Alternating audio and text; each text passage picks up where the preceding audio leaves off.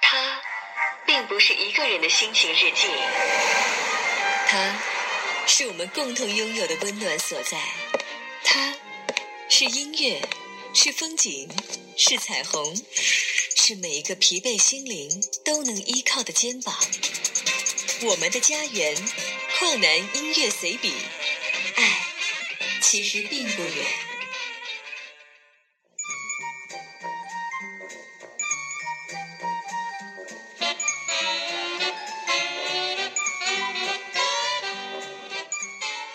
各位听友，我是矿南，欢迎回到我们的播客家园——矿南音乐随笔。在正常的情况下，这个世界上的每一个正常人都有权利和资格拥有一本护照。从某种意义上讲，护照就是捧在手上的国境线，它代表着一个主权国家的公民行走世界所受到的尊重和荣誉。对于一本护照的免签国家的多少，很多时候也与这个国家的国际地位、国家形象、危险程度以及国民的声誉息息相关。而国家是否强大，反而不是唯一需要考量的因素。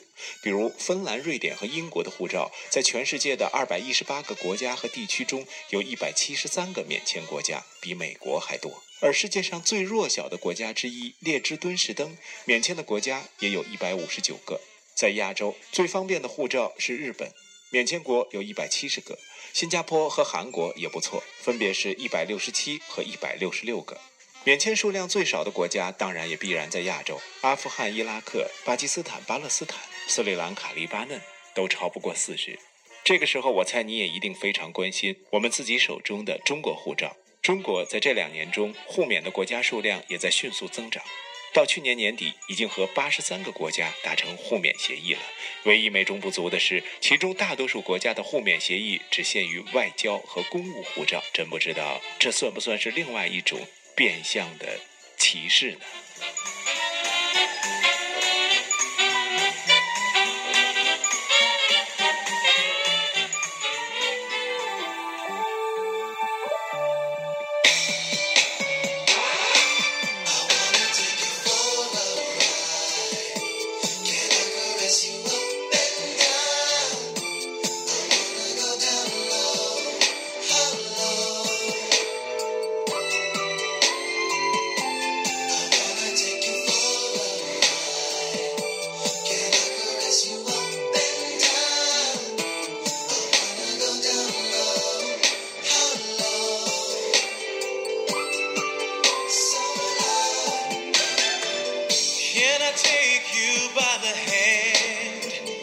Girl, your wish is my command. You can count on me. It's alright. Right I wanna touch and play with you. Do all the things only.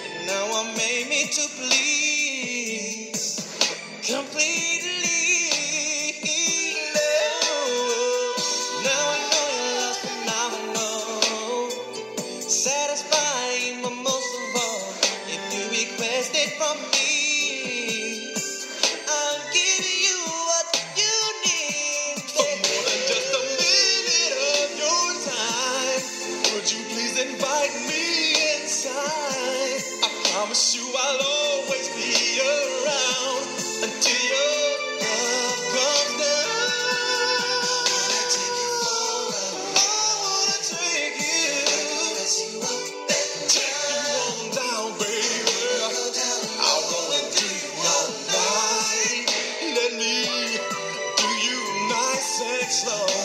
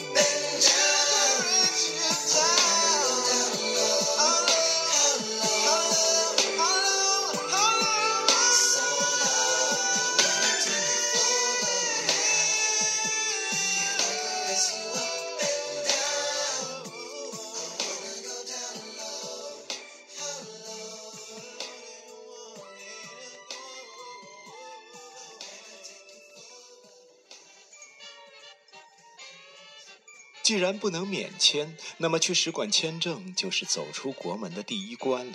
而去过那么多个国家的使馆之后，我不得不承认，美国使馆是这个世界上最不可理喻的地方了。而且这绝对不仅仅是针对中国人。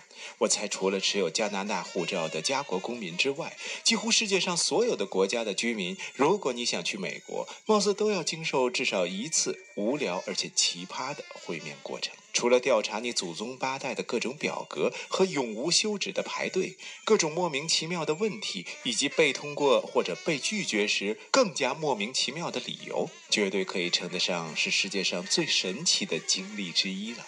当然，从另一个角度讲，人家这样做自然有这样做的原因。美国或者强大，或者富饶，或者遍地黄金，反正，在当今时代，只有极少数的国家还需要通过面谈的方式给予签证，而美国自然就是其中之一。况且签证官的态度永远是宁缺毋滥，你嘛爱来不来，我有我的一定之规，而且还无需解释。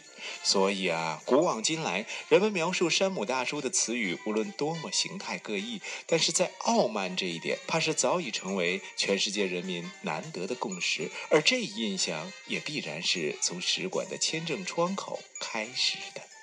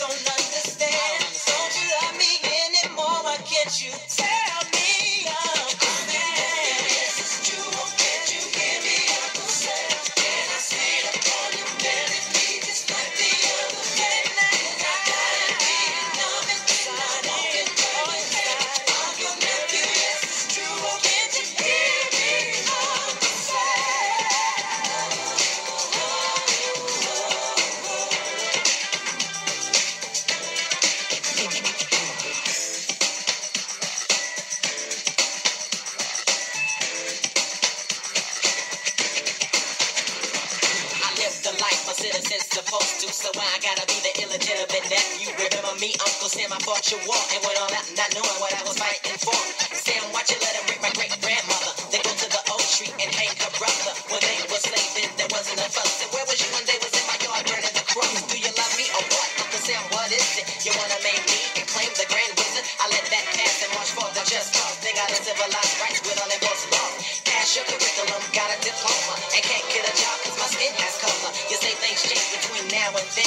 wanna know the difference between me and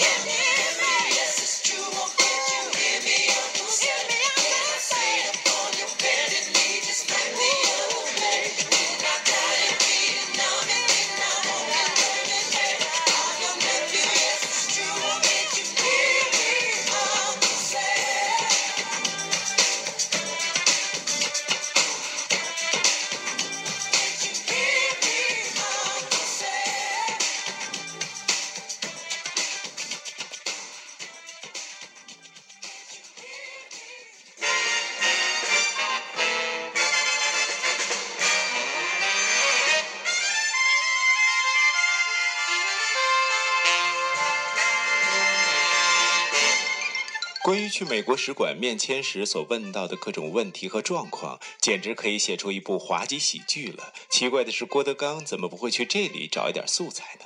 通常必然会问到的问题，一定有你为什么要去美国？别看这问题简单，但签证官却会一直盯着你的眼睛，看你是到底说真话呢，还是在背诵一个准备好的演讲。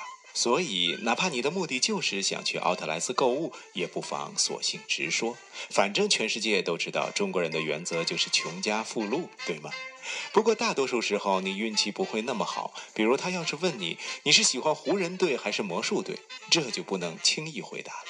鬼知道他是哪支球队的拥趸呢？比如他如果要是问你你更喜欢美国的哪一位作曲家？这问题看上去恐怕也不简单，他也许是指猫王麦当娜、迈克尔·杰克逊，也许是指格什文或者德沃夏克，谁知道呢？不过这个时候绝对不能害怕，大着胆子去多问几句，反而还会更加保险。我第一次去面签的时候，签证官看了看我的护照，突然问了一句：“你怎么会有这么多个泰国的签证呢？为什么你会去这么多次泰国都不来一次美国呢？”我只能耐心的去解释，我们公司亚太区的会议一般都会选在曼谷，因为那里交通方便，酒店便宜，特别是签证也容易很多。他耸耸肩对我说：“当然，去美国永远都不会像去泰国那么容易，所以才是美国。”然后就这么过了。不过从那个时候起，有个特别难记住的英文单词，我就一直忘不了：arrogance，a r r o g a n c e。不信你查查看。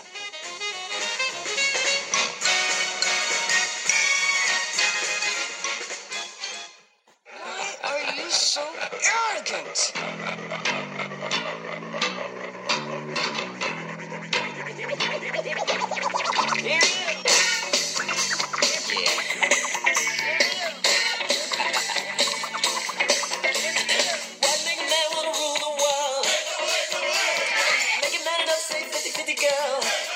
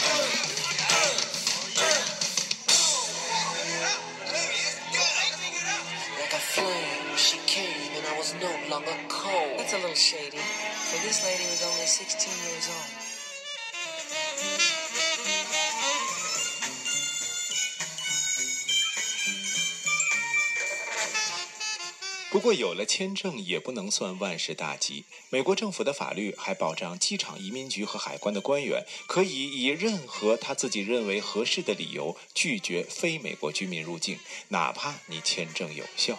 所以，当你疲惫地走下跨洋航班的飞机，一脸菜色地走到海关移民官面前的时候，放松警惕是绝对要不得的。你为什么要来美国？怎么证明你是个工程师？给我看看你的名片。这些问题都不复杂，但是如果你要是因为语言的问题而胆战心惊，那结果可就难说了。哪怕最后还是让你入境了，也会在海关把你的行李翻个底儿掉。我记得我有一次入境时被要了名片，他对着我的 title 认真地问我什么是 CSR，我回答说那是 Corporate Social Responsibility。企业社会责任，他居然更加奇葩地问我：“你觉得现在还有哪家公司是真的在做 CSR 呢？”哦天哪，这算是个什么问题呢？我的脑海中迅速闪过一家又一家公司的名称，不过一想到这里毕竟是是非之地，还是早点结束谈话为好。于是就选择了一个最简单的答案：My company，我们公司。于是谈话就在会心的笑容中愉快地结束了。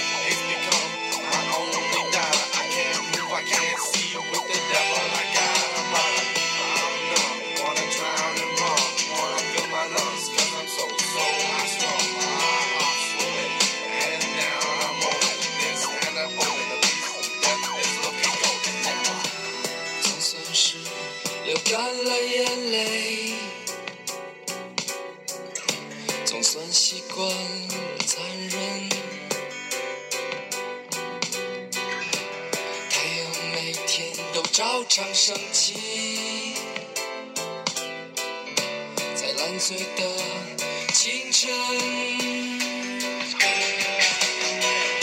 像昨天的天真梦想。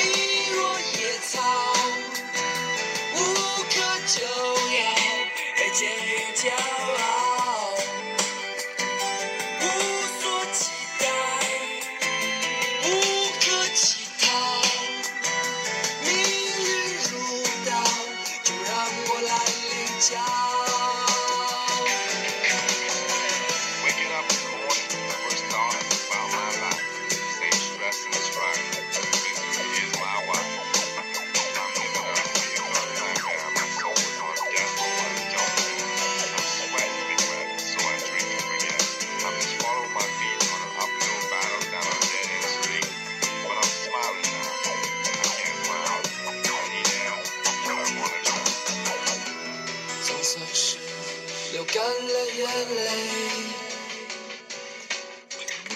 总算习惯了残忍